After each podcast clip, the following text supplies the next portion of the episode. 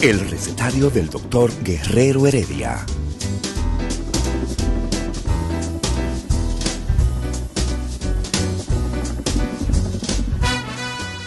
Una respuesta para cada pregunta. Una receta para cada problema. Ven a nuestra propuesta radial, amena, diversa y solidaria. Con alto sentido humano y profesional.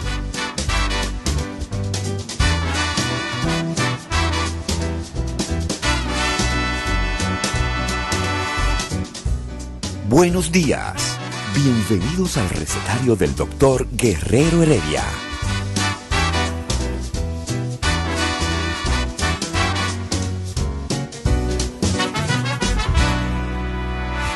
El recetario del doctor Guerrero Heredia. Nada, yo estaba introduciendo el tema, pero, pero, pero Ricardo como que... Ricardo está cansado porque es lunes. Parece que él trabajó el fin de semana, ¿verdad? O que estaba aquí en, persona duro. Venía aquí en físico y subí esa tres escaleras que hay ahí, que parece el, parece el, el- laberinto del fauno. Esa escalera así empinada. Parece que uno sube, uno escala el pico Duarte. Llegar aquí a la tercera planta de, de rumba 98.5. Ay, Va a haber que hablar porque mira, hay una serie de viejitos que subimos aquí que nos da trabajo subir desde la, desde la marquesina aquí. Son como cuatro pisos para arriba que uno, que uno termina tirándose. No, yo lo que iba a hablar era sobre el rastafarismo, de cómo, de cómo ese movimiento, ¿no? Estuvo muy, muy, muy ligado, muy alrededor de un, de Salesí, un famoso medio emperador etíope de los años 60. Creo que fue en el 75 que murió. Pero que planteaba el, el panafricanismo, como África para los africanos, cuando todo el mundo sabe que África ha sido un país diezmado por el atomismo, la atomización de las diferentes tribus que se mataban entre ellas. Y que en muy pocos momentos han habido en diferentes países movimientos de, de reconciliación, ¿no? Lo que quizá en Sudáfrica y en otros lugares, y Angola, con una guerra gran- larguísima que tuvo, pero la realidad es que el panafricanismo es como, como algo totalmente utópico. Por ahí era que yo me quería ir a hablar un poquito con Ricardo Nieves sobre eso del Rastafari, que es una religión es un sincretismo entre judaísmo, cristianismo, eh, mesianismo de este señor etíope, ¿no? Es un- una liga ahí. Y entonces, el segundo punto interesante es que todo este movimiento, con muy poca, vamos a llamarla así, basamenta teórica, filosófica, termina envuelto en esa neblina de la marihuana, donde ellos le hacían una pleitesía a la marihuana y, y vivían alrededor de su consumo de marihuana y se hicieron inclusive una especie como de comuna, una gran comuna en, en la famosa comuna Rastafari que después la destruyeron en, en Jamaica. Pero ese era el tema. Y, y el tema lo traduzco yo a no a los 70, sino al 2020. Eh, muchas veces que, que hemos estado en Jamaica dando conferencias, principalmente eh, para la para Eli Lilly, para la Lilly farmacéutica. Y yo le preguntaba a los pocos psiquiatras que hay en, en Jamaica, imagínese usted, un país creo que como 3, 4 millones me parece que tiene Jamaica, que averiguar cuál es la, la población de, popula- ¿cómo es? La, la población de, de Jamaica. Pero no, no estamos hablando que no llegan a, a 30, no llegan a 30 psiquiatras en, en, en Jamaica. Y yo le preguntaba que, que, que por qué esa pasividad de los últimos 40 años, esa pasividad, esa, esa forma de vida como amotivacional que tiene el jamaiquino. Y uno de esos psiquiatras directamente me dijo, Héctor, hay una palabra clave. Y yo, ¿cuál es esa palabra clave? Porque en medicina, a diferencia de, de otras patologías o de otros fenómenos, otras ciencias, donde todo tiene que ser multidisciplinario, todo tiene que ser ecléptico, todo tiene que ser de diferentes lados. Uno trata de buscar como algo que sea, y eso a veces, en las discusiones que yo tengo eh, aquí con Ricardo, eh, él lo apunta siempre. Como yo soy él es médico también, pero yo solamente trabajo la parte médica, yo trato de buscarle un origen, uno, uno, uno el más preponderante a las cosas, porque ese es el que hay que resolver en el momento, es el pragmatismo positivista lógico de un médico, ¿no? Y él me decía, mira, yo te voy a resumir el problema de Jamaica. ¿Cuál es el problema de Jamaica? La ganja. ¿Qué es eso? La ganja, la, la ganja es la marihuana. Él me decía, el problema de este país es que el jamaiquino se levanta fumando marihuana, come fumando marihuana y se duerme fumando marihuana. Entonces, ha caído en un síntoma, un síndrome amotivacional que es típico del usador crónico de la marihuana, el tipo que no le importa nada, que no tiene mucho ímpetu, no tiene energía, un tipo que nada nada y vive una vida medio placentera, eh, eh, ¿cómo se dice? No, no, ni siquiera hedonista, es una, es una vida, una vida aburrida, eh, contemplativa, ¿no? Pero si fuera contemplativa para llegar a una conclusión filosófica, usted lo diría, pero nada.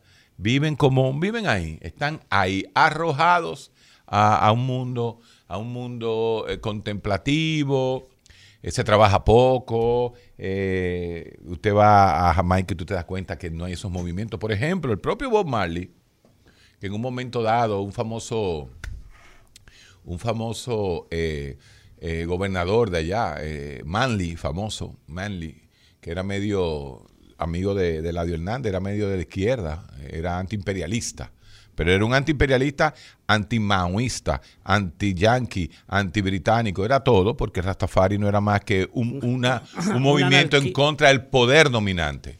Pero que fue una expresión típica de los años anarquista. 60. No, ni siquiera ellos, ellos no podían llegar a ser anarquistas porque no tomaban muchas posiciones, aunque hay, eh, hay eh, ¿cómo se dice?, evidencia de guerrillas rastas en la guerra de Granada, en Dominica, en Angola, en Zimbabue. O sea, tenían, tenían, tenían algo ese movimiento, pero eso se fue al caramba. Entonces de ahí, con la muerte de Bob Marley en el 81, 82, por ahí, de un melanoma lo mató. La música se quedó... ¿Qué lo mató? Un melanoma maligno, un cáncer de la piel. Y pues ahí se quedó, entonces se idealizó toda esa música, todo ese legado musical de, de Bob Marley, pero ni siquiera, ni siquiera los propios jamaiquinos tienen 5, 6, 7, 8, 10 grandes eh, grupos de reggae que hayan trascendido después de él. El hijo de Bob Marley, yo no sé quién Marley, anda por ahí, pero, pero no es verdad. Esa música se apagó y se quedó ahí como, como algo de romanticismo. Ah, que en un día Elton John y Sting y Eric Clapton y cualquiera de ellos, Phil Collins, eh, hayan tenido, Bruce Springsteen también, hayan hecho algún tipo de canción o algo eh, eh, refiriéndose al reggae es otra cosa. Pero el reggae el mismo ska, el ska famoso, esa música afro, afroamericana, de, afroantillana, porque eso no es afroamericana. Esos son afroantillanas. Pero fíjate un detalle. Pero hay un detalle. El detalle más grande de Bob Marley es este que él no era negro puro. No. Era, era, era, era un verdadero mulato, hijo de un inglés blanco y, de una afroamericana. ¿Ok? Entonces, eh, que ni siquiera querían vivir en, eh, en, Jamaica, sino que, vivían en, Estados Unidos, en Delaware, me parece. Entonces, realmente, fíjate cómo. Y se dice que él recibió mucho bullying por los jamaiquinos, por los negros jamaiquinos.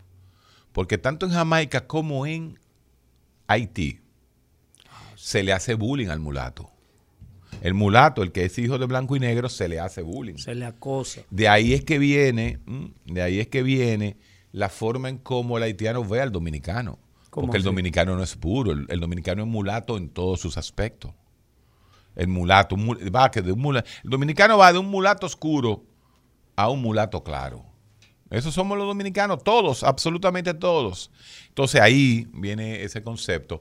Y nada, eh, yo lo voy a dejar ahí. Pero hay una cosa interesante. Fíjate, toda esta narración que tú estás haciendo, regularmente nosotros no la compartimos. Esto es, las historias, la composición social de quienes nos acompañan geográficamente. Nunca. Nosotros, nosotros no la sabemos. Toda la razón del mundo. Si hay países que viven de espalda a las propias islas, es esa isla de Jamaica. Esa isla de Jamaica vive como, como en un ostracismo allá. Mira, los, los- los mismos turistas que van a Jamaica no, no, no vuelven mucho. Es difícil. Es difícil Jamaica. sí.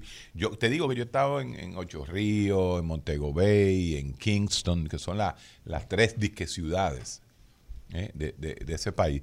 Y tú te das cuenta, es un sitio difícil. Por ejemplo, tú sales de noche a comer y lo único que hay en Jamaica es jerky chicken. El jerky, el pollo ese que ellos hacen, muy bueno, picante, con un picantón, pero no hay más nada. No hay cultura, no hay una cultura verdaderamente exquisita con respecto, por ejemplo, a la culinaria. Son una isla y lo que comen es pollo. ¿Tú me estás entendiendo? Fíjate, vete, vete por ahí, vete por ahí, te vete dando cuenta el, el- el, eh, eh, la holgazanería sociocultural que hay. ¿Ah? ¿Dónde, ¿Dónde están los pecados? ¿Dónde está? Son una islita pequeña, pero llena de costas, una isla. En una zona que hay muchísima pe a ver si hacen eso. Sí, pero hay un- acá cosas interesantes, Héctor. Las Antillas menores, todas esas Antillas menores también, compuestas por africanos, básicamente, por descendientes africanos, Sí. son extremadamente racistas y te miran por encima de Pero los lo que te digo, el mulato no lo, el mulato no, no cae bien. Y principalmente es al dominicano que ven así.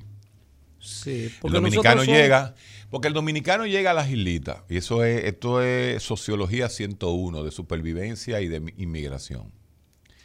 Así como llega el haitiano y cruza la frontera y se faja trabajando, el dominicano desde que sale de la isla se convierte en un haitiano que Sí. trabaja en lo que sea. Esas son las cosas que uno no calcula. Entonces, ese dominicano que se va, por ejemplo, a San Tomás, a San John's, a las islas, de una vez por un taller de mecánica o pone una vaina y, se, y, y- y comienza a trabajar como un perro. Y realmente su economía mejora. Yo conozco quienes manejan la lotería. Estuve hablando de lo- ¿te acuerdas de la loto? Yo, conozco quienes man- manejan la loto allá en esos países, en esa ciudad, en, esos, en esas islas, vamos a llamar. ¿Mm? Y, y tú sabes también muchas mujeres dominicanas que se van a trabajar y se fajan. Y hacen economía y superan y en 20 años tienen un nivel de vida quizás hasta mejor que la mayoría de los que están en las islas. Dicen que nosotros competimos, que nuestras mujeres compiten con las colombianas en términos de, del disfrute. No, eso lo dijiste tú.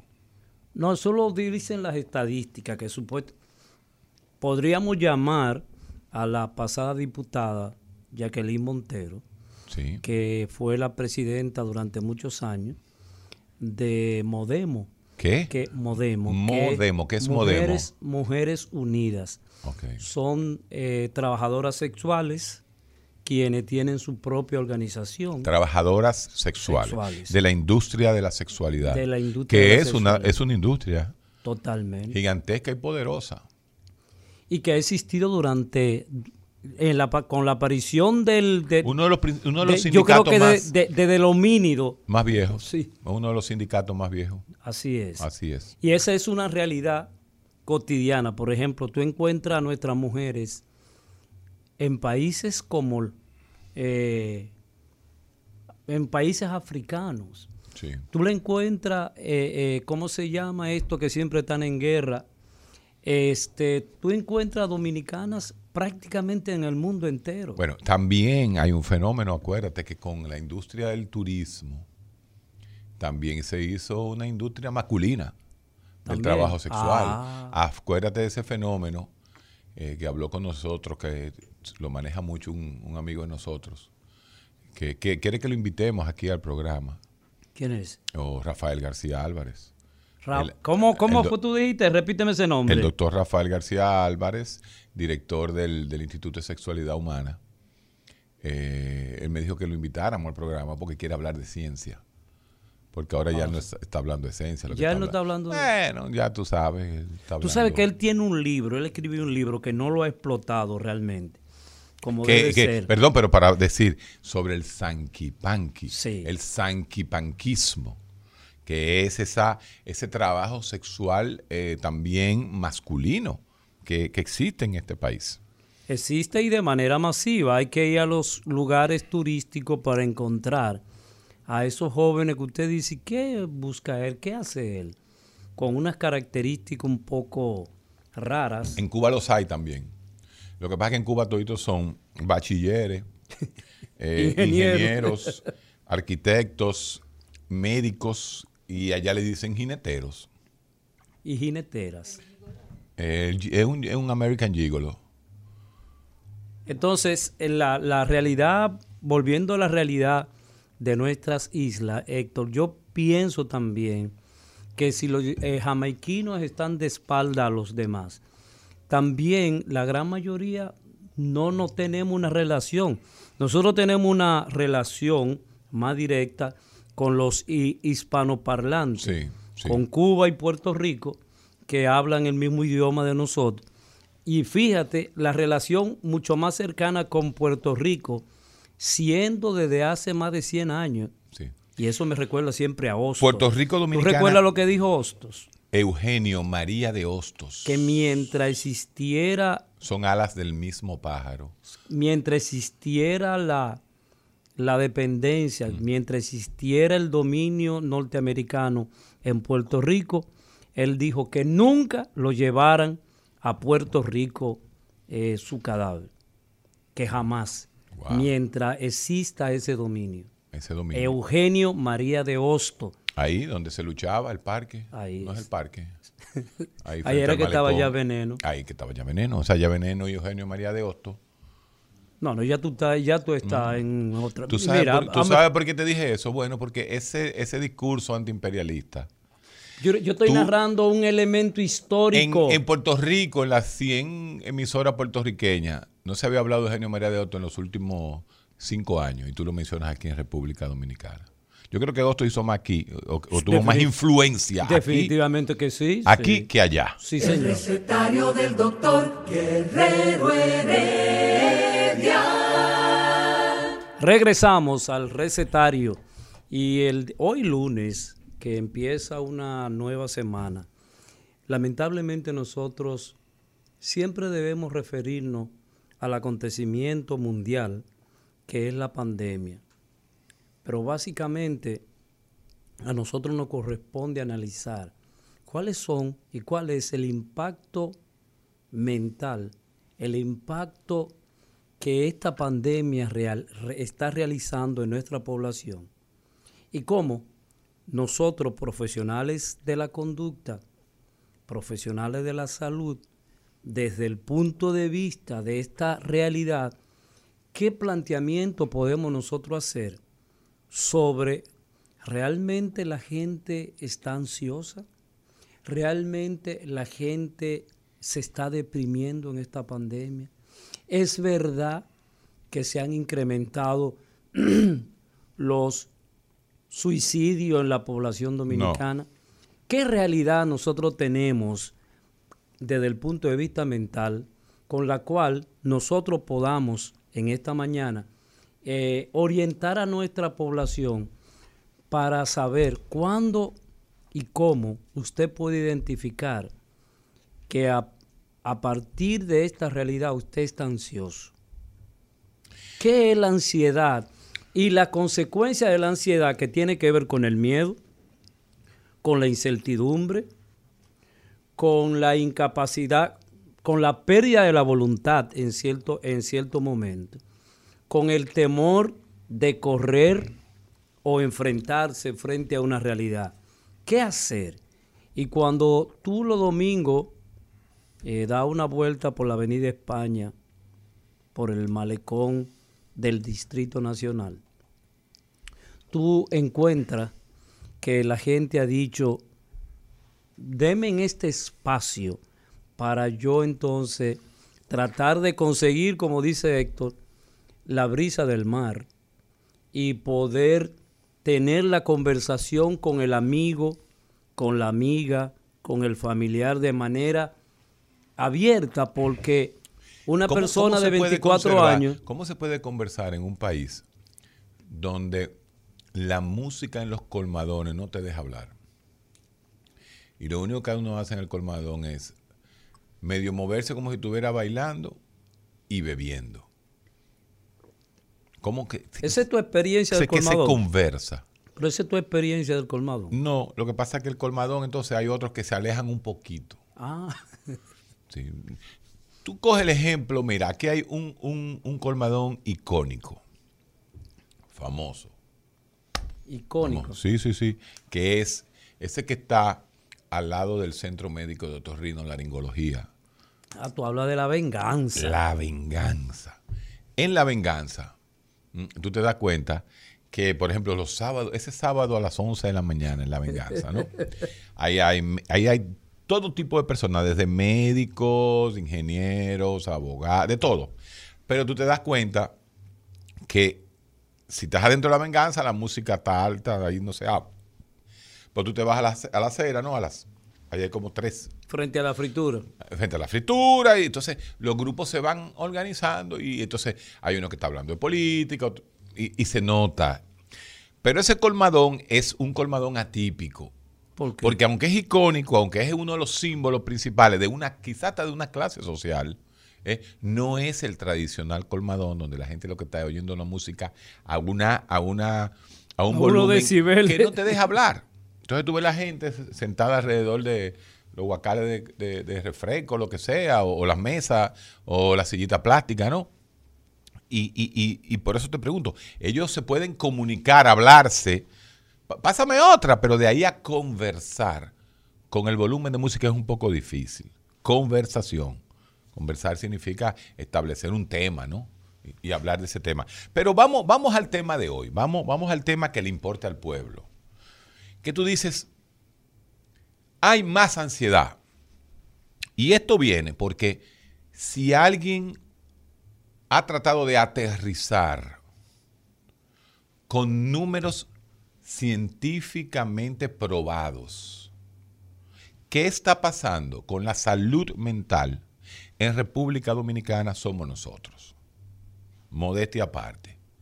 Nosotros acabamos de presentar el estudio que tú conoces, que tú has visto, Pero no te han llamado. de donde sitio. nosotros, donde nosotros, no.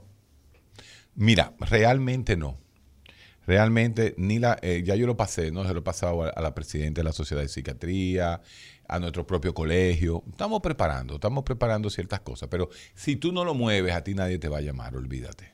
Nadie te va a llamar. Entonces nosotros hicimos nuestro estudio, que lo hemos venido hablando desde hace un mes aquí, dos meses. Hemos venido dando ciertas, vamos a llamarle así, cierta data real. Nosotros tomamos.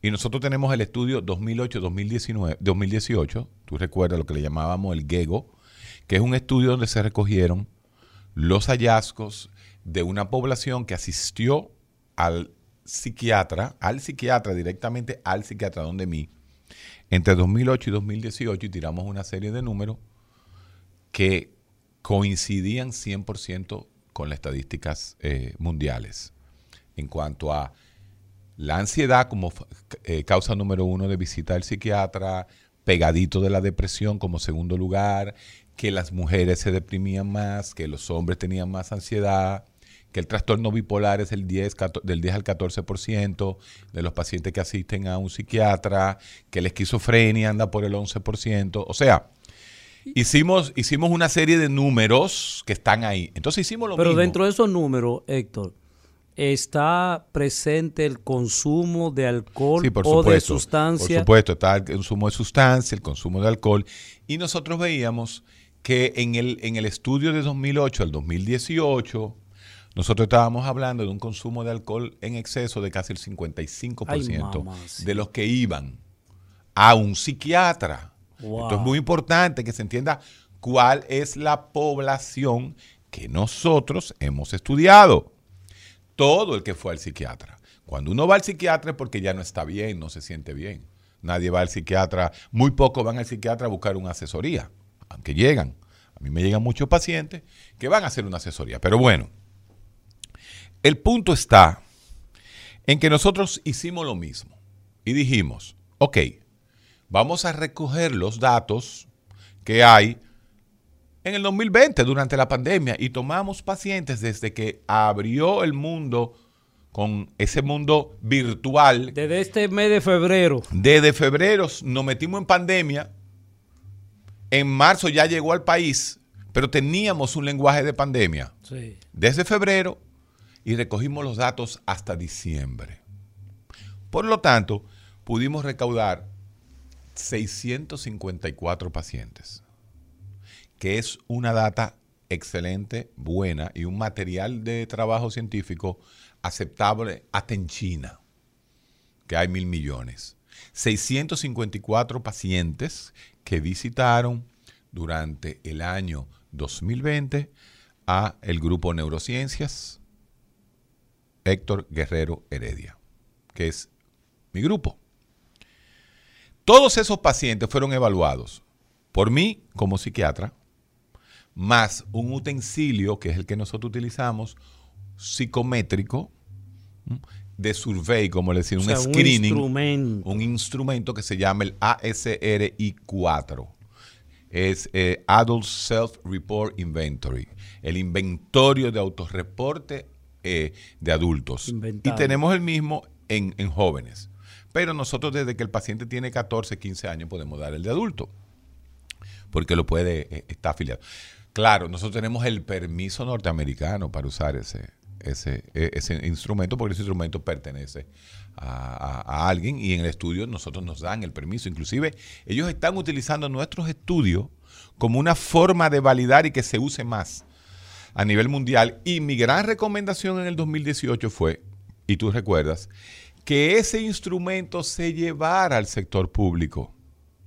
Que ese mismo estudio que yo hice durante 10 años se hiciera con los pacientes que asisten al psiquiatra estatal, al psiquiatra público. ¿Tú te imaginas que se tomen datos durante cinco años en República Dominicana con ese instrumento? Wow. Tú podrías tener 20, 25, 30, 30 mil pacientes. Porque, oye, Héctor, Sí. nosotros hasta el momento, Sí. y es una culpa de los psiquiatras, de los psicólogos, del sistema de salud, nosotros no tenemos validado. No tenemos estudio nada. los- y no tenemos validado los test psicológicos que utilizamos. Nada, nada, nada. Aquí no se hace nada. Aquí no se ha hecho nada. Aquí lo que se cobra un sueldo en salud pública. Los psiquiatras de salud pública, aquí no hay un solo estudio real. Hay, hay- hay pequeñas cositas, igual que un estudio que tiraron al principio de COVID, pero no hay verdaderamente una, una industria que es vital para nosotros tener nuestra propia data como dominicanos. Pero bueno, eso no se ha hecho. Entonces tenemos que utilizar la data en el sector privado, que somos nosotros. Nosotros somos el sector privado. Tú dices, bueno, ahí hay un sesgo. Ahí hay un dato que es que nosotros vemos personas quizás de clase media hacia arriba. Tú dirías, bueno, quizás. Ahora, lo que se ha demostrado en el mundo entero es que la enfermedad mental es la misma en el pobre, en el rico, en el clase media, en el clase baja, en el clase como tú quieras. Y las enfermedades y las también enfermedades físicas. mentales son así. Entonces, nuestro estudio, aunque es un estudio de una de práctica privada nuestra, puede correlacionarse, inclusive los números son igualitos. Y tú destacas, en el estudio se destaca realmente la clase social a la cual se utilizó lo- la data. Porque mira, Es que estamos diciendo justamente que eso no es lo, lo más importante del estudio. eh, Lo que estamos espera, diciendo... Espera un momentito.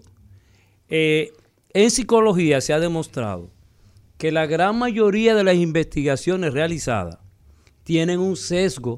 O sea, desde William, eh, desde, perdón, desde Watson hasta los otros días, las investigaciones que se hacían en psicología las hacían en universidades Gente privadas. con nivel intelectual, sí. Y eh, lo hacían básicamente Bueno, con jóvenes de clase media blanco. Si Punto. tú, no, en Estados Unidos, en Estados Unidos no, en Estados Unidos es multirracial. Los, para mí los verdaderos estudios en salud mental deben ser los americanos, porque los americanos ven Blanco, negro, hispano, chino, vietnamita, malasiano, y tú No, lo sabes. ahí hay de ahí todo. Un estudio sueco, tú dices, bueno, ahí podría existir el cego porque en los suecos nada más son blancos y dos o tres inmigrantes eh, eh, nuevos. Pero un estudio en la India, por ejemplo, tú dices, bueno, un estudio en la India son gigantescos, pero nada más es la población hindú, India. Igual que los chinos. Entonces, para mí los estudios de mayor polifacéticos... Y donde hay, más, y- y- y donde hay exacto. más problemas mentales del mundo. Eh, bueno, eh, eso es relativo. Es en Estados Unidos, sabes que los estudios americanos son muy contundentes porque tienen de todo. Sí. Entonces, en nuestro estudio salieron datos muy importantes. ¿Por qué son importantes? Primero porque es ciencia. Y la ciencia no le importa un carajo lo que tú estés pensando, Sí. lo que esté pensando el otro o lo que crea la gente. Por eso que lo, cuando hay algún dato científico, la gente se resiste tanto. Por ejemplo, Y el cerebro dice, no, eso no puede ser. por ejemplo, cuando nosotros, cuando nosotros tiramos la data que te voy a dar ahora, muchos, eh, eh, mucha gente, de esta gente que están en la media opinando, sin opinar, sin saber, que se creen que dicen, ah, pero, pero, pero la gente está bebiendo más. Ese es un concepto que dice la gente. Ay, la Es gente. una opinión. La gente está bebiendo más en el COVID. ¿Qué sucede? Hacemos el, eh, eh, el- el- el estudio nosotros y dicen que de 55% pasamos a un 38, 36%. Que bajó. Y de una vez salen dos o tres cacuevazos a decir Dos o tres qué. caco de vaso. Eh, comienzan a decir que, ah, eso no es así, porque aquí se está bebiendo más de la cuenta. Mentira. Vaya usted ahora mismo a la presidente, vaya el anuncio, a, vaya a Brahma, porque ya eso no es dominicano. Eh, No hace mucho. Exacto, eso no es dominicano, esos son los brasileños. Y pregunte si ellos han disminuido el nivel de venta de alcohol. Y por supuesto que ha disminuido. Oh, pero es lógico. Los colmadones no están abiertos, señores. Y lo que se bebe una persona en un colmadón, no es verdad que se lo va a beber en la casa. Ni todo el que bebe en el colmadón sigue bebiendo en la casa. Entonces, esa es la primera lógica, que se cae de la mata a andar diablo, pero lo difícil que es que el dominicano entiende esa vaina. Y le digo yo, señores, pero es que esto no lo digo yo. Esto lo dice, la, la- lo dice el estudio que hicimos, la entrevista que hicimos, la encuesta, el instrumento psicométrico y la entrevista psiquiátrica te está diciendo a ti que en general la población ha disminuido el consumo de alcohol y la razón número uno de eso, y ya ahí viene la teoría, ¿no? Es que están recortados los accesos a los lugares sociales de venta y consumo de alcohol. Es lógico. Pero la lógica, mi hermano Isidro, en un mundo donde creemos hasta en el gato prieto, es un problema. El recetario del doctor Guerrero Heredia. Con toda esta investigación de más de 700 personas, Sete- me- 654 personas. casi 700 personas, El estudio así se llama, COVID-19 2020.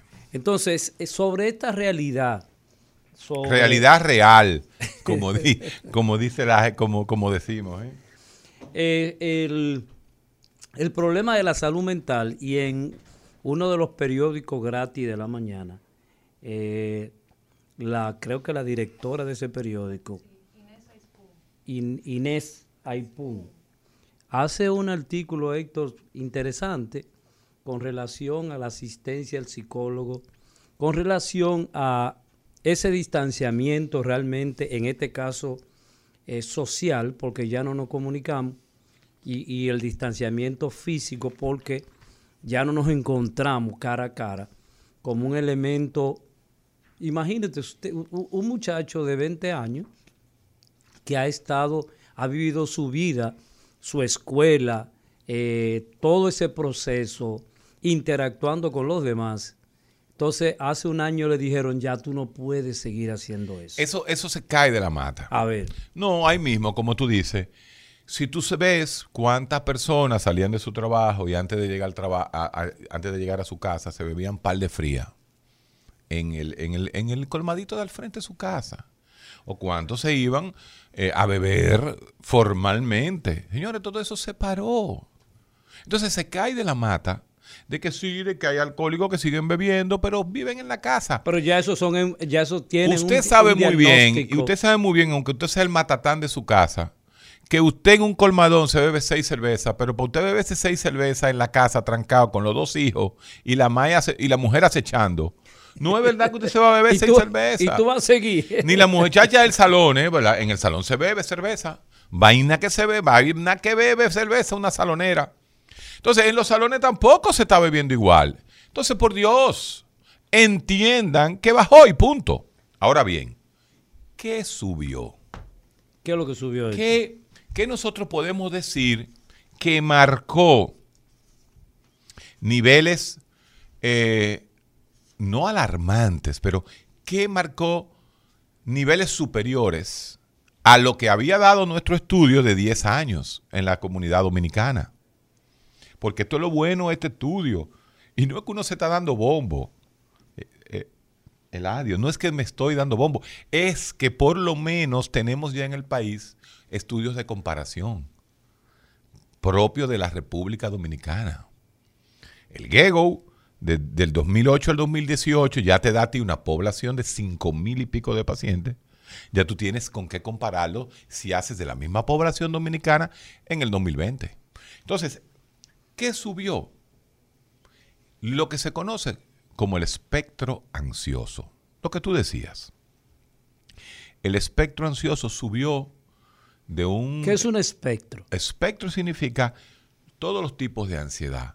Todo, to- un espectro significa un- una, una zona de- donde incluye toda una serie de patologías o de sintomatología a la cual nosotros le podemos llamar espectro ansioso como una sintomatología de fobia, de miedo, de obsesiones, de hipocondría, de, de trastorno de ansiedad generalizada, eh, de tensión, De eh, pánico. de pánico. Entonces todo eso subió. Subió de un 24 a un 34, tre- de 26 a 34. Es mucho. Es mucho. Incertidumbre. Mucho- esa es la palabra, incertidumbre. Entonces, eso sí subió.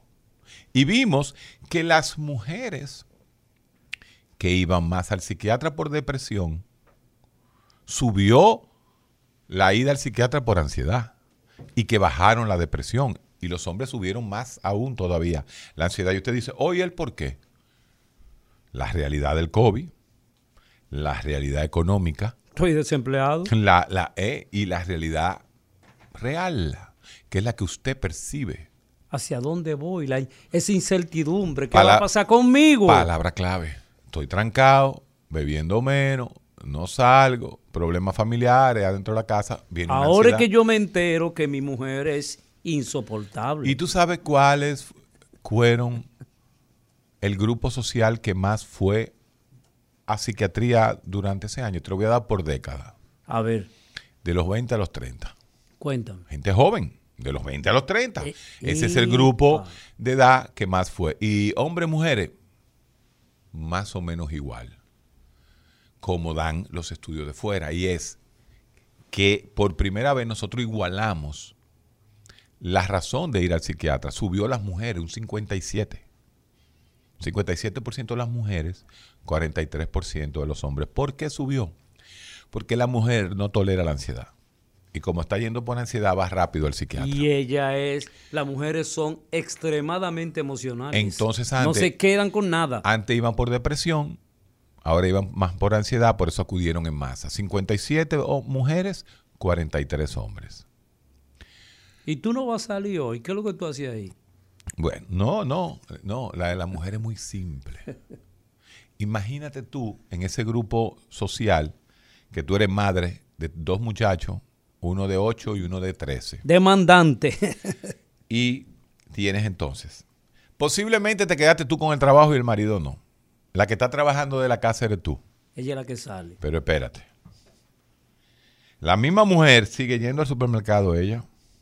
Sigue atendiendo a los muchachos en el colegio. En, el, en la, La vaina. tarea Le tiene que poner la tarea. Tiene que hacer los los trabajos domésticos. Y además de eso, trabajar. No digo yo que le dé ansiedad a las mujeres. Y el tigre viendo el juego de... El tigre de- viendo el juego, hay muchos hombres que han, que han de avanzado las mucho. águilas del, del Cibao. Ellos se buscan, el, el- el el- el- el hombre se busca cosas que Un hacer. entretenimiento. El entretenimiento más grande del hombre es ver televisión. ¿Cómo así? Ver televisión. ¿Qué tú estás haciendo? Eh, Nada. ¿Tú estás viendo televisión? No, estoy No. pasando canales. Vaina que le gusta a un hombre más que pasar los canales, titá, titá, y la mujer te dice, caramba, pero ponte una serie. Pero tú no estás viendo algo específico. No, yo estoy viendo un chin de la noticia, un chin del juego de fútbol y un chin del juego de pelota.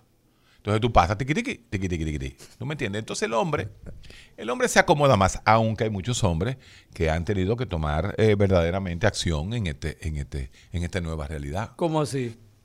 Bueno, en la realidad del encierro, definitivamente. ¿Qué otra cosa fue? Pero ¿cómo todo eso, a ver si el estudio recogió, cómo todo ese espectro de la ansiedad sí, eh, dispara hasta cierto modo que el cerebro pueda producir eh, un acercamiento con el COVID, por decirlo de no, no te entendí la pregunta. Por ejemplo, eh, tú hablabas de que probablemente ese espectro ansioso te conduce, te acerca por un problema de miedo a la infección con el COVID. ¿Cómo que te acerca? No entendí. Te acerca como tú le tienes miedo, tú lo evitas. Tú lo evitas, pero cuando tú abres la puerta, le, le, le tira, eh, ¿cómo se llama? Eh, eh, de estos protectores. Sí, alcohol a la puerta. Alcohol a la puerta. Y tú vives prácticamente con, casi con un pánico, con relación. Eh, Bueno, pero ahí, ahí es que voy. Fíjate, fíjate ese lenguaje tuyo. Mira el lenguaje. Tú vives prácticamente con un pánico. Eso es un concepto que es totalmente perceptivo. Ah, todo el mundo tiene pánico. No, lo que hemos demostrado es que no tenemos pánico. ¿Cómo fue? Claro, lo que se ha demostrado, Eladio, y por eso que no podemos psicologizar el mundo ni psiquiatrizar el mundo. Y es ahí donde yo meto la palabra clave de aterrizaje que Esa- hace este estudio nuestro. Esa es dominicana, esa Ah, palabra. ese aterrizaje que nosotros tenemos que hacerle al mundo en el lenguaje psiquiátrico y psicológico es muy importante. Porque lo que se ha demostrado con el estudio, y esa es mi conclusión teórica del estudio, es que el hombre se ha pasado la vida manejando grandes tragedias. Si los vietnamitas durante la década del 60 al, 70, al 80 Los héroes del mundo. no desarrollaron más estrés postraumático, más ansiedad, más depresión. El hombre es un ser resiliente. El hombre es un ser que se acostumbra a las cosas y tiende a sobrevivirlas. Y la supera. O tú te crees que la guerra de los Balcanes, o tú te crees que las guerras internas de todos esos países de Europa del Este. No los vietnamitas. Primero tuvieron a los ingleses y los sacaron. No, a los franceses. A lo- y luego a los franceses y los sacaron. Y luego hacen perder a los chinos y a, a- los, y a los, y a los americanos también. al imperio. Bueno, sí, pero ya, ya, ya no coja alas. Ma, Porque ya comienza, nada más, eh, comienza ahora con su comunismo y su. Y pero su- ven acá, ¿y y por qué tú siempre hablas del jodido comunismo? Bueno, eres tú que una vez Estamos- te encantó que yo pero pusiera Estamos a- hablando de una realidad, Vietnam. de una realidad social, Pero señor. ya sal de La Vietnam. realidad social te dice que el capitalismo no ha podido Anda resolver la carajo, vida. Ahí se fue. Seguimos, ya. seguimos. yo te lo dije que iba Seguimos, seguimos. Yo te lo dije, Isidro, que iba a coger ese camino. Seguimos. El recetario del doctor Guerrero Heredia.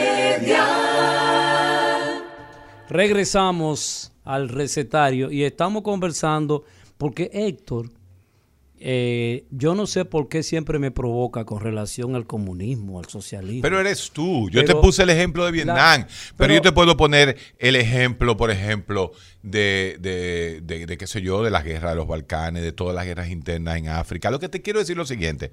El mundo en el siglo ¿cómo se XX. llama? Se, llamó aquella guerra de los Tutsi.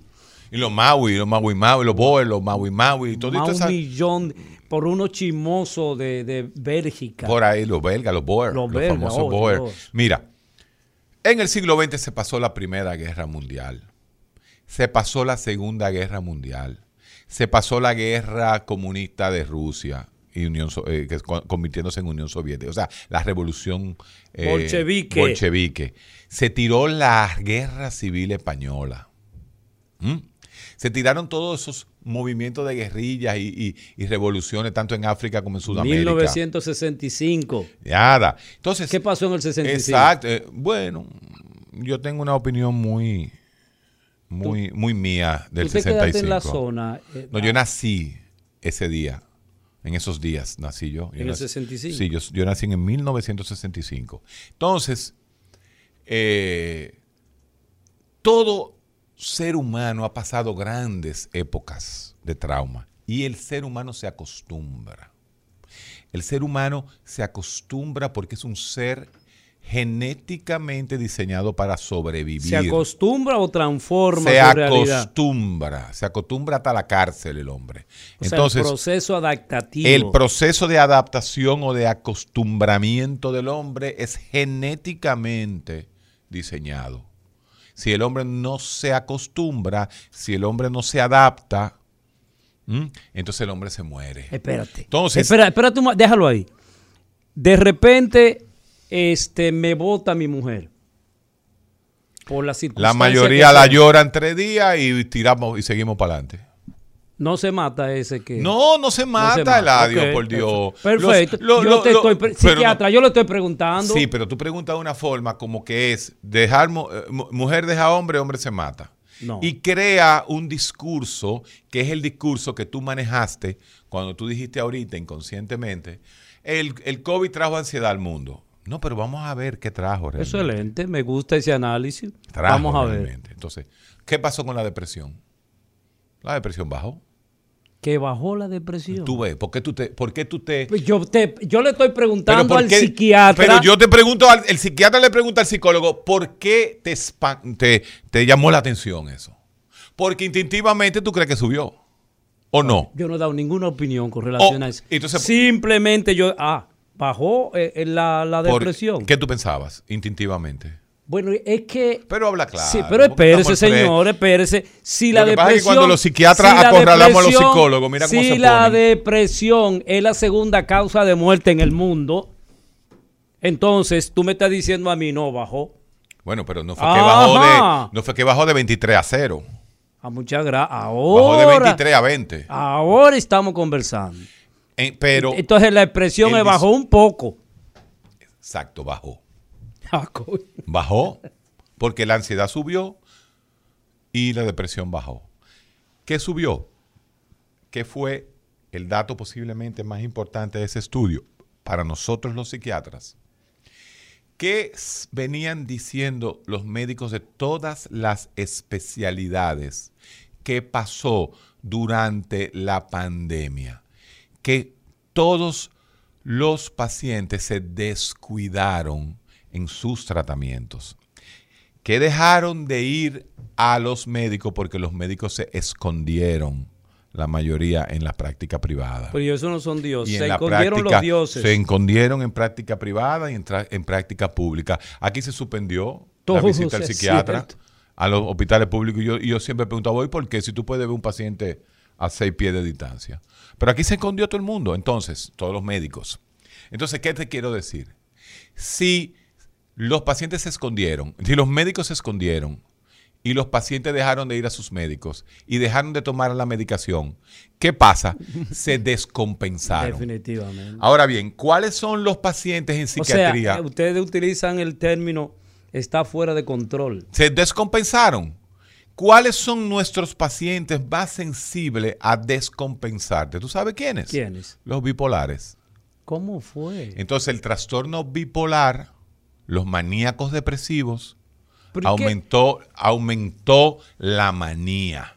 Porque Oh. dejaron ¿Pero de qué tomarse que es los el medicamentos. trastorno bipolar, Héctor? Bueno, ese cambio en el estado de humor, El en estado el estado afectivo, en el estado de ánimo del individuo, donde el individuo pasa por, e- por etapas de sentirse súper bien, súper... Cuenta historia fantástica. Bueno, pero no te vayas ya al extremo. Una persona que es súper súper positivo y época donde se boom, esconde. pa' abajo. para abajo, depresivo, sin ánimo, no quiero hacer nada.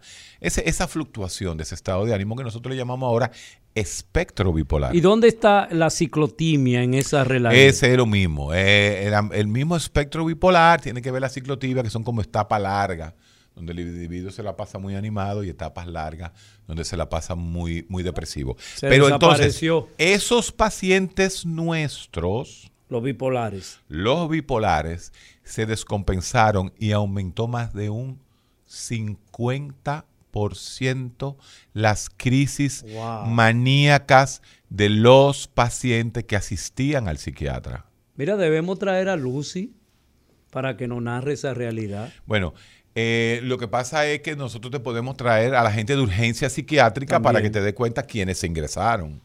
Oh, Porque ellos tienen, ellos tienen una fundación que dejó mucho de trabajar y trabajó poco durante esta pandemia. Entonces, Ok. eh, eh, eh, además, el, el, eh, Fundotap, como así se llama, la fundación, está teniendo un sesgo. ¿Cómo ya si tiene un sesgo. Sí, ya tiene un sesgo porque ellos que estaban haciendo una labor interesantísima con los bipolares, ya también tienen, eh, ofrecen tratamiento, Ah. tratamiento privado. Entonces, Y aquí nadie controla nada. bueno, entonces vamos, eh, dejemos eso, dejemos eso ahí, porque ellos están haciendo una buena labor, estaban haciendo una buena labor con respecto a la información y la diseminación De lo eh, que es de lo el- que es el trastorno bipolar, pero eh, las cosas están cambiando, están cambiando un poco. Entonces, Se realmente, dominicanizaron. realmente lo que te quiero decir es, si usted quiere, yo te voy a traer a la gente de urgencia psiquiátrica. Excelente. Te voy a traer al doctor Yamil Peña, psiquiatra, psiquiatra geriatra. Pero vamos a traer un paciente, vamos a traer paciente para que no narre. No, que no, no, Pe- eso- espérese, señor. Eso es privado. No, Es- no, no, espérese. Usted no tiene que identificarlo y lo sacamos de la cámara. Eh, es simplemente, es importante que las personas puedan escuchar, como lo que es dejar aquí, el medicamento. lo que es dejar el medicamento y cómo eh, las implicaciones que tiene para el estado de ánimo de una persona bipo- diagnosticada bipolar Que deje de tomarse que deje de tomar los medicamentos. Es un buen punto. Entonces, te puedo traer al doctor Harvey, Harvey Hassin, que también trabaja con nosotros en urgencia psiquiátrica. Yo te puedo tratar entonces a tus amigos, a todos tus amigos de, de entre adultos, al equipo de nosotros. Sí. La eh, eh, el licenciado Hopperman, el, eh, el licenciado Mirko Svionkowski, el Alexandra. licenciado Alexandra García, la licenciada Desiree Jiménez, Así todos es. esos trabajaban contigo y van a trabajar en Entre Adultos. Eso viene otra vez. Ese programazo de psicología que ustedes tenían y ahí que se hablaba de todo. De sexo. De todo. Como dicen, de todo. Entonces, no, yo te lo puedo traer para que tú veas cómo el hecho de haber dejado la medicación producía toda una serie de exacerbación, de aumento de los síntomas psiquiátricos. Y hay que recordarle a la gente que Sí. cuando alguien, porque es muy dif- difundido, Héctor, el Sí. asunto de a- decirle a alguien, pero fulano es bipolar. ¿Qué quiere? ¿Qué, qué- qué quiere? La gente no sabe cuando le dice a alguien bipolar, porque la bipolaridad, como acaba de decir el doctor Guerrero, es una condición mental, es una alteración psicológica, psiquiátrica que padece una persona en donde se presentan estados de ánimo, pero totalmente diferentes en un momento determinado, pero de manera constante. Para nosotros poder diagnosticar, para nosotros decir que alguien tiene un trastorno, ese comportamiento raro o extraño, ese comportamiento anormal debe repetirse por lo menos durante una semana o dos semanas cuando usted ve que ese familiar se encierra en su habitación, deja de comer o de repente a las 3 de la mañana se levanta y, y debarata la nevera todo lo que hay, vuelve y se encierra. Usted no escucha el televisor en su cuarto. Usted eh, siente que la persona no se está higienizando. Cuando todos esos elementos estén sucediendo, abra la puerta porque esa persona necesita ayuda de manera inmediata. Bueno, justamente, eh, y para eso nosotros tenemos urgencia psiquiátrica, lo presentamos aquí todo el tiempo. Entonces, ¿qué otra cosa aumentó? ¿Qué dice el estudio? Vamos a ver, ¿qué aumentó? Y ahí sí viene un tema interesantísimo. ¿Cuál es? Oye esto. El alcohol se consume Esa droga. más, la peor de todas las drogas, se consume más pública o escondida. Pública. Pública. Oye, ¿qué dato te voy a dar? ¿Verdad? Públicamente la gente expresa el alcohol sin problema. Ahora, la marihuana, ¿tú la puedes fumártela en el colmadón o te vas para tu casa? Para tu casa. y si tú tienes más tiempo en tu casa y menos en el colmadón, ¿qué tú haces? Fumo más, más marihuana. Entonces la marihuana subió. Ah, tú te das cuenta cómo la, la lógica eh, en el plano médico y en la ciencia no se equivoca. Entonces, cuando nosotros decimos que el trastorno de, de- de- de consumo de, marihuana, no de dependencia, No de dependencia. no se usa ese- sino el- de consumo. el con- y no se dice trastorno, es el consumo de marihuana subió. El consumo de marihuana subió en los jóvenes porque yo te dije ahorita cuál fue el segmento poblacional que más fue. ¿Quiénes fueron? los jóvenes, entre 20 y 20 y 30 30. años. Entonces, si están en la casa metidos, si no están en los colmadones bebiendo Alcohol. eh, alcohol ¿qué están haciendo? Fumando marihuana. fumando marihuana en la casa. Entonces sube, subió el consumo de alcohol casi de 9 a un 11, 12%, que es un 33%. Eso es mucho. wow. Ah, tú te das cuenta. Entonces, estamos viendo reportes que dicen que el consumo de marihuana aumentó. Pero eh, vamos, eh, sería interesante escuchar a nuestros oyentes. Bueno, el- con nuestros relación a oyentes están calladitos porque estamos dando el estudio y vamos a seguir. Porque ese estudio, más que construir un discurso psiquiátrico, yo pretendo deconstruir un discurso social. social. Claro. ¿Cómo así, Héctor? Porque lo negativo, lo negativo se riega más rápido que lo positivo. La mentira se, se Se riega difunde más. seis veces más rápida que la verdad. Entonces, cuando yo te pongo el estudio y le echo un jabón de cuava en la sopa, para no decir esa cosa en la sopa, Lo que tú utilizas. lo que yo uso mucho, exactamente. En la Academia de En la Academia de Ciencia, eh, exacto. Uno llegaba a la Academia de Ciencia y lo que se encontraba era con una santería. Vaina. Tú, tú estás bien. Digo, todavía, por eso no me aceptan todavía. Me No, pero después de eso que tú hiciste, Mira, y entonces, eh, te saqué. el, el punto era que, sí, me sacaste, que era lo que estábamos diciendo. de- Eh, del estudio. Y, Eh, el aumento de la marihuana es de construir el estudio decirle, no señores, déjense de hablar disparate. Ay, no, acá que se está bebiendo más que nunca. Mentira.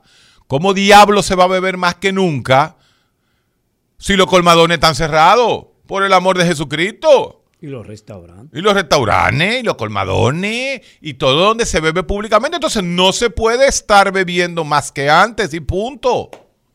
Ah, tengo que venir, viene un estudio particular y lo demuestra. Entonces, ah, este, se está bebiendo más, usted haga un estudio. Demuéstremelo. Deme- Demuestre demuéstremelo. las, la- la- la- las unidades que se cerraron todas. Aquí hubo, aquí hubo un, lío, los médicos se fueron, de la- eh, los médicos de consulta externa se fueron. Estamos hablando de consulta externa, porque los pobres residentes siguieron viendo COVID por pipa. ¿Entiendes? Y eran los que recibían a todo el mundo. Pero aquí, aquí, hubo, aquí hubo hospitales que se pasaron meses sin consulta de psiquiatría.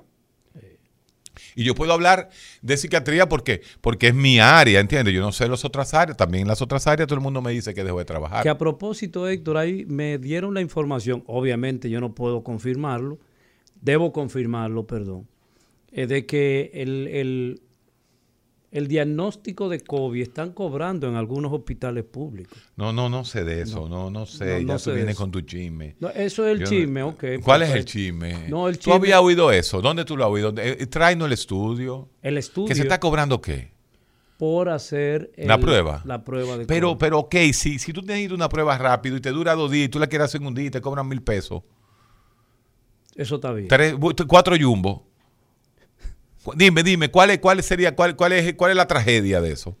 Si usted quiere hacer una prueba rápido, hágasela ya, o una prueba, porque es necesario. Y yo no creo tampoco mucho, ya las pruebas están demasiado, se están haciendo más de 6 mil, 7 mil, 8 mil, 10 mil pruebas diarias. Hay veces que las pruebas están ahí, la gente no va. Perfecto, continúa el análisis que está haciendo. Ya continúa el análisis. Te arrepientes de haber Sí, tirado ese arrepi- sí, chisme. sí, sí. Entonces tú aceptas, Hermano, ya siga. pero tú a veces aceptas que tú eres medio chismoso. Definitivamente, yo estoy contigo porque justamente... Somos eh, chismosos. Usted es chismoso. Yo no soy chismoso, freco. Usted es que acaba con Waldo, que mira, tienes razón, Waldo. ¿En qué tiene razón, Pablo? Bueno, él, él tomó una posición frente a la AstraZeneca, que yo no la comparto, pues yo estoy de acuerdo con que se vacune, pero, pero fíjate que mucho... Él quiere la macara. Sí, pero fíjate que mucha parte del mundo dijeron, pero espérate, vamos, vamos a ponérnosla después. Sea, él no, él, él no se Pero quedó- él no, tiene mal. ninguna investigación. O sea, tú estás hablando de investigaciones. Es simplemente son opiniones las que él tiene. Y quién sabe si tiene intereses económicos con relación a eso. Uno nunca sabe. Pero son opiniones. ¿Por qué no habló de traer la rusa o la china? Ahí viene ¿eh? tú con tus O la cubana. ¿La ese, ese odio tuyo, No, la no, cubana. La cubana no, todavía no está lista. Yo la- te dije a ti que yo me iba a poner la haitiana. ¿Eh? La de Puerto Príncipe me, lo, me, me la iba a poner. La de Gonaives. Entonces no me venga tú a decir ahora que yo estoy diciendo, ojalá y los cubanos acaben de sintetizar eh, eh, la vacuna y, y- y- y que se active, porque también en mira, también en Argentina, en Brasil, en todos esos países, la chilena y los Pero yo no están- entiendo están cómo los ingleses, siendo una de las de los principales países más desarrollados del mundo, se puso la AstraZeneca. Mira, no es lo mismo hacer una vacuna en marzo que hacer una vacuna ahora en diciembre. En otras palabras, ya conocemos totalmente el genoma, conocemos mucho más cosas Sí, del virus. sí. O sea, En y ya sí. tenemos, ya tenemos una plataforma que fue hecha por esas, por, por esas industrias, por tanto, por Pfizer, AstraZeneca y Moderna, fueron que, que activaron todo ese sistema. Ahora sí ya existe una plataforma y ahora es mucho más fácil hacer una vacuna. Entonces todo es relativo en la vida. Las cosas hay que verlas siempre de los dos lados. Porque Pero apareció Johnson Johnson también. Volviendo, claro, Option y claro. Entonces, vamos, vamos, vamos a aterrizar, como te decía, el discurso social frente al discurso científico, para que la gente aterrice y entienda. Por eso es el estudio.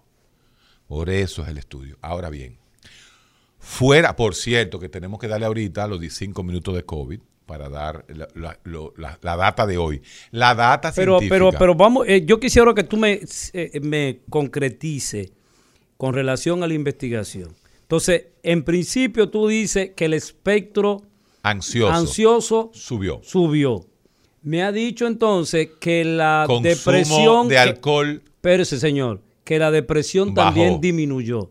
Tú me has dicho también que el consumo público de alcohol ha disminuido el consumo total de alcohol. de alcohol. Exactamente. Y que el consumo de marihuana ah, se ha disparado, o sea Sí. que hay mayor consumo. Sí, señor. Hasta y ahí que los bipolares se han descompensado. Y que los bipolares, por no usar su medicamento, se lo está llevando San Quintín. Así mismo es. Entonces, ¿qué otra presentación tiene ese estudio? Porque tú, hablabas, tú hablabas de un Ya le, instrumento, dimos- ya le hablamos demasiado. pero tú hablabas de un instrumento. Y a mí, yo, a mí me gusta la psicometría. Este, y eh, dentro de ese espectro de la psicometría, a propósito, un saludo a Bolívar Félix de la, el lugar donde, donde venden los test psicológicos. Este, ese profesor universitario, Bolívar Félix, a quien yo aprecio mucho por esa que ha sobrevivido. Ha a pesar de que el Amazon y, y la- y- y los online te venden los estudios eh, online. Sí. Ese- o sea que hay, eh, hay que darle un reconocimiento porque se ha mantenido. Es como la biblioteca, como las librerías. Sí, señor. ¿eh? Tener una librería abierta ahora es un, es, es un martirio. Es un martirio. ¿Qué otra cosa exterior? Y esto te lo voy a hablar de en el plano informal. Que nosotros hemos visto? ¿Qué tú crees que ha sido el centro que más ha crecido en la pandemia? En la, en la pandemia. ¿Qué tú crees que, se ha, que ha hecho la gente en la pandemia? Eh, Comer como loco. Entonces, ¿qué ha hecho la gente? Ha engordado. Se ha ido A Be Light. a Bill Light. que es otra cosa. Entonces nosotros en Light, que es nuestra, usted lo oyen en el, en el, eh, en el, en el anuncio nuestro, ¿no? Que gracias a, a la empresa eh, me, me ha dejado pasar por aquí, por este prestigioso y escuchado programa. Y gratis.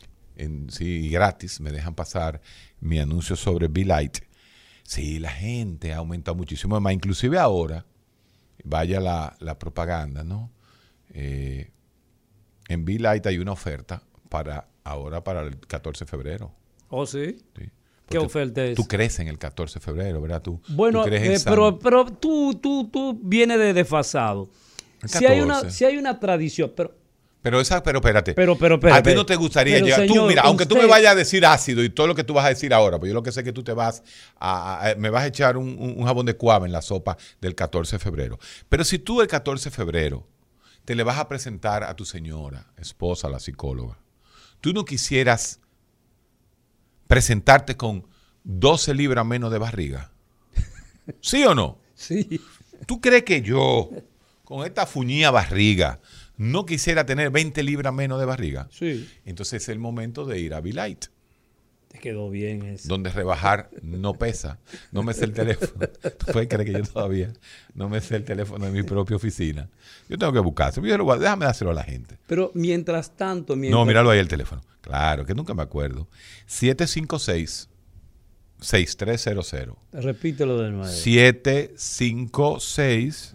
756-6300 son los teléfonos de Light. Si usted quiere llegarle al novio, la novia, el esposo, la esposa, compañero, compañera, Amante. amante o amanta, eh, quiere llegar donde su, esa- su compañero, existe esa palabra, amanta. amanta, Si hay amante, si hay amante, hay amanta. es cierto, porque como se dice los y las. Sí. Entonces, también.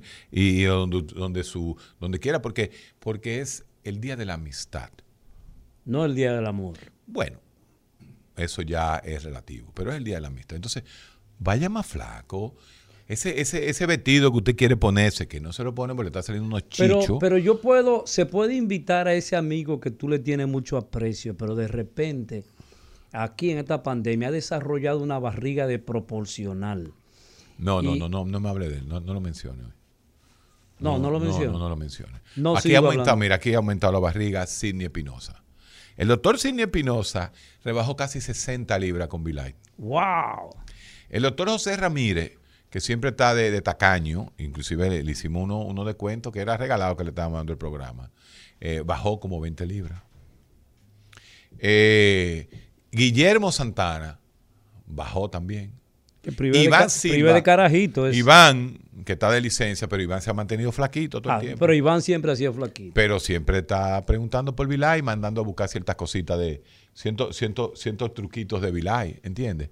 Entonces, realmente, vámonos con el pueblo. Pero antes de irnos con el pueblo. El, estudio, nosotros vamos a seguir hablando del estudio Pero, todo pero el tiempo. antes de eso, para que- dejarlo ahí para que me lo, lo pueda explicar, la, el comportamiento violento es parte de ese espectro ansioso o tiene que ver con otra realidad mental, psicológica. Eh, porque de repente también estamos viendo que cada semana se siguen matando 12 y 14 hombres entre ellos. Y ocasionalmente un desquiciado mental mata a una mujer. Pero se ha incrementado, se han incrementado.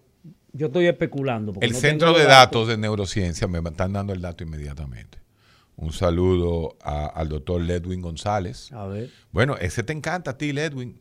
Eh, tú sabes, ese neurocientista que nos lo robó ya Rusia. Sí. ¿Cómo así? Se fue, se va. Se vaya. Neurociencia y neurocirugía en Moscú. Epa, felicidades. Después de estos estudios, así mismo es. Y él nos va mandando los datos. Mira, los trastornos conductuales, los trastornos antisociales y los marcadores de violencia física no aumentaron. No han aumentado. No, no aumentaron en el estudio. ¿Mm? Nosotros no, no te podemos medir porque el, el- el instrumento no te mide ya violencia verbal ¿Mm? y violencia psicológica. Ya para eso habría que hacer estudios especializados para ver este, este tipo de casos. Yo influenciado por ti, ayer teníamos una, una asamblea, los psicólogos. Sí. Este, y de repente yo dejé el micrófono abierto y dije una mala palabra. Pero esos son aprendizajes que tú me has hecho aquí. Yo quiero pedirle excusa a mi compañero psicólogo por esa, expresión inadecuada. Pero tú aceptas de que yo te he influenciado. Sí, definitivamente que sí. Pero vamos a O sea que escuchar cuando uno influencia al otro, ¿qué, qué significa eso? debilidad. Debilidad. O sea, tú aceptas que tú has sido más débil que yo aquí en cabina. Así es. Gracias, Isidro. Eh, Además, podemos terminar el programa hoy. ¿Eh? O, o tenemos que seguir obligados. Esta es la Pero vamos- última vez. Mira, esta es la última vez. Se lo, di- lo digo en el aire, pues yo todo lo digo en el aire. Es la última vez que yo no puedo hacer una pausa cuando yo, en mi dinámica de programa, la necesite, manito.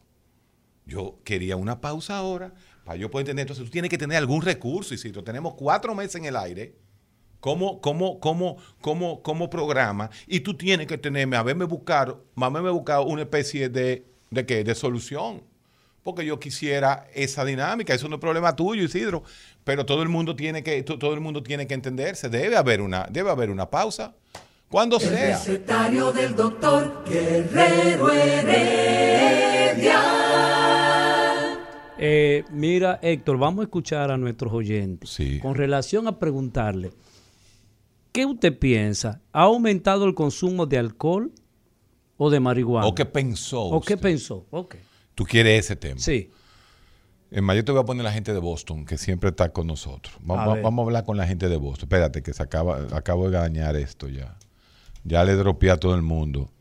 Eh, dame el teléfono. El 682-9850. Y desde el mundo, usted puede llamar al 1833-380-00. Me gusta el- el local. 62. El local. El- El 682. 9850. Así mismo eso. Buenas. Buenas. Buenas. Sí, buenas. Diga Sí. usted. Ah, gracias. Eh, doctor, yo le, yo le quiero hacer una pregunta. Los estudios que usted dice que hace, ¿verdad? Eh, que usted dice que hace, no, sino que hace. Eh, ¿Son con los pacientes que van a su consultorio? Claro, por supuesto. Bueno, Yo pero- Solamente pero ahí- puedo tener eh, eh, acceso porque acuérdese que hay que hacer una entrevista psiquiátrica. Sí, doctor, pero ahí usted tiene un nivel eh, de clase media, media y media alta. Eso dijimos desde el principio, dijimos que el sesgo psicosocial, socioeconómico, es una realidad. Ahora, lo que se ha demostrado en los grandes estudios epidemiológicos del mundo es que tanto los estudios en clase media, en clase alta, as- dan los mismos resultados que en la clase pobre. Que el Oh. nivel socioeconómico al final, para la data epidemiológico psiquiátrica, da igual. Ah, Por eso pedimos, por eso pedimos y por eso eh, recomendamos en la recomendación final de nuestro estudio GEGO 2008-2018 que se replicara este estudio en el sector público, porque en el sector público yo duré 10 años y, y recolecté 5 mil pacientes, que es un estudio enorme, que si tú investigas te das cuenta que en Latinoamérica posiblemente es el estudio más grande que se ha hecho en práctica privada. Pero tú en el sector público, en, Nada. tres años, tú puedes, tú puedes recolectar 40 mil personas. Tra- Tranquilamente. Y sería, sería interesantísimo. y estamos invitando, desde que estaba Sí. Ángel Almanzar, sí. eh, que se replique, que se haga esa investigación, porque en los prácticamente en los 56 hospitales, o quizás menos, Que hay psiquiatras en el país. Y hay psicólogos, pero las investigaciones como país es nulo, cero, nada. Así es, no hay investigaciones. Buenas. Hello. Sí, diga. Sí, perdón, doctor, que usted me cerró. Ah, sí, sí, sí, sí. No, yo no sé, porque saliste tú de una vez. Dímelo. Bueno, le quería hacer otra pregunta. Doctor, ¿usted cambió el discurso de la marihuana? ¿Cuál es el discurso de la marihuana? ¿Cuál es, Bueno, cuál es mi cuando discurso? yo le llamaba eh, hace unos años, cuando yo lo conocí, eh, usted, usted decía que no, que, que la gente le decía de la marihuana, no, no, lo peor es el alcohol, la marihuana no es nada, eso es un miedo que le mete, qué sé yo qué.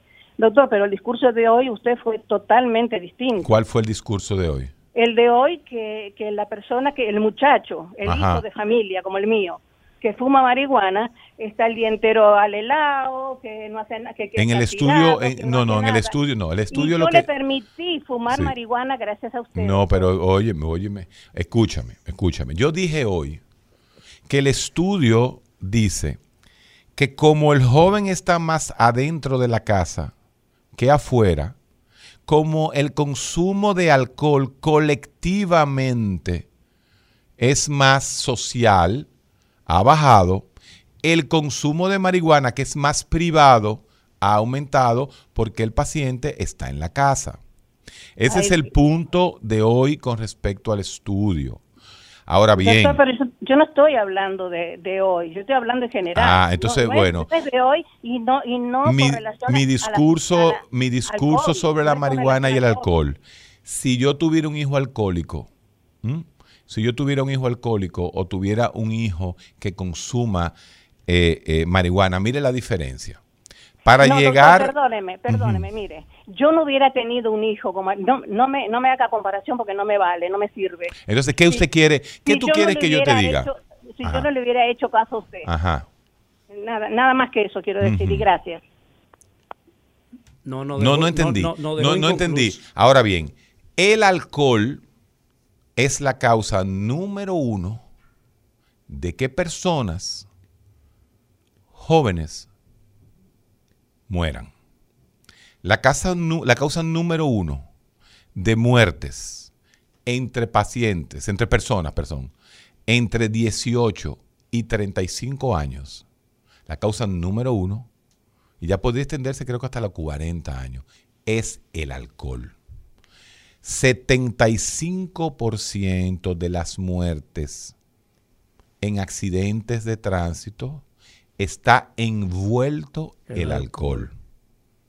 Ese es mi discurso. Ese es mi discurso. No porque yo estoy presentando mi estudio, donde estoy diciendo lo que el dato arroja, yo no tengo, no tiene nada que ver con mi discurso con respecto a la marihuana frente al alcohol. A mí se me hizo una pregunta públicamente, una vez porque nosotros hacemos ese tipo de preguntas aquí. Tú me decías, ¿qué tú prefieres?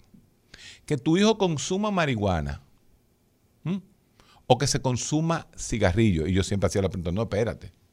Fumarse un cigarrillo de, eh, tabaco, fumarse un cigarrillo a las 10 de la noche cuando tú llegas al trabajo, es una cosa. Ahora, fumarte dos cajetillas de cigarrillo al día, fumarte una cajetilla de cigarrillo al día, es mucho más dañino desde el punto de vista médico que el consumo de marihuana. Pero eso no lo digo yo, eso lo dicen los estudios, porque la causa número uno de cáncer en el mundo y de más muertes en el mundo es el cigarrillo. Y el más peligroso, cáncer de pulmón. Y más cáncer de pulmón. Entonces, ahora, si usted se pasa el día y se fuma 5, 6, 7, 8, 9 cigarrillos de marihuana, está utilizando la marihuana en exceso y que resulta que todo en exceso hace daño. Mm, si su hijo usted le da todos los días langosta y le da mucha langosta en exceso, a los tres días no va a comer langosta se jarte la langota, le sube el colesterol a mil. Entonces, el, el punto está en el todo en exceso. En el todo en exceso. Los jóvenes, el grave problema de los jóvenes en el mundo es el alcohol. Y no solamente de los jóvenes. Después si usted pasa al segundo grupo, que por encima de 40 años, los accidentes de tránsito siguen siendo una de las principales causas de muerte. Pero la implicación del uso de la marihuana, Héctor, sí. ¿qué, ¿qué implicación para la salud, para la dependencia puede tener la marihuana? Mira, el punto está en que la sociedad mundial, el mundo, no ha definido de manera concreta lo que es abuso, uso recreativo, dependencia psicológica. No hay como, no hay como un consenso. No hay como un consenso. Entonces todo está, todo está en la cantidad, el exceso. Como siempre digo yo, todo va a depender de la palabra clave que es moderación. Pero ¿qué sucede? Que en la adicción, en la adiccionología o en la ciencia que tiene que ver con el abuso de sustancias, la antítesis del consumo de sustancias es la moderación. Porque el 90% no es capaz de ser moderado. O tú dices, no, doctor, es lo contrario. El 90% de las personas que toman alcohol o que fuman marihuana o que consumen cigarrillo, yo no quiero poner cigarrillo, porque el cigarrillo es malo siempre Entonces, e- ese es algo que si usted se fuma tres cigarrillos, eso es peor que cualquier cosa. Pero usted dice, al final, el uso y el consumo de alcohol en el mundo, aunque lleve a tantos accidentes, pero la mayoría de las personas lo hacen moderadamente. Pero el consumo de marihuana, la mayoría que lo hacen, lo hacen moderadamente. La mayoría de las personas que juegan loto, lotería, para O en los casinos. eh, juega- juegan moderado porque no todos llegan a los excesos. Entonces, la gente tiene un, un perfil, ¿no? De vamos a hacer esto, pero tampoco es que vamos a, a caer en el vicio. Porque la palabra es vicio. Todo aquello que te produzca placer te puede provocar un vicio. Todo. Hay fanatismo religioso, hay fanatismo por la, eh, hay, hay vicio por la comida, hay vicio por, eh, por las sustancias, por las sustancias ilícitas y por las sustancias no ilícitas y las sustancias legales. Y, si llega el vicio, Héctor, entonces sí, lo que tú has dicho también, si llega el vicio, sí, si tú tienes una predisposición genética a desarrollar un trastorno mental, esa marihuana de cualquiera. uso, Así es. de uso frecuente, diario, permanente, sí te puede activar. pero ese mismo condición. gen es el mismo gen para todas las Sí, sustancias. eso es así. Existe un grupo que lo que sea que coja, Por ahí mismo. por ahí mismo se va. Igual que los fanáticos, el fanatismo religioso no es lo más común. Oh, sí. Lo más común Usted es la- a una señora con una faldota hasta el piso y, un- y unos cuellos y cerrados. que dejó todo en la vida y que se en trancó en la casa Y en agosto con este calor y qué va. y que nada más habla con gente de su propia Sí. iglesia, que no comparte Y con es nadie. semi-analfabeta, pero anda con una Biblia. Exactamente. Entonces, esa persona, bueno, eso lo dijiste tú, lo de semi-analfabeta. Pero el punto es que no todo el que hace, eh, todo el religioso es fanático. La mayoría son moderados. Entonces, la moderación es la palabra clave en todo. En todo, la palabra clave es moderación. Ahora, Ahora tú admites una cosa importante. el día que vayamos a hablar de marihuana solamente, vamos a hablar de los diferentes strains o tipos de marihuana. No es lo mismo una marihuana en los 80 que una marihuana de ahora. Ese tema lo vamos a dejar para otra ocasión. ¿Qué te parece? Excelente. Podemos Entonces- traer a los expertos en adicciones para que también nos expliquen las consecuencias del Voy a punto tratar de traer al doctor Rafael Johnson. Excelente. Perfecto, nos fuimos.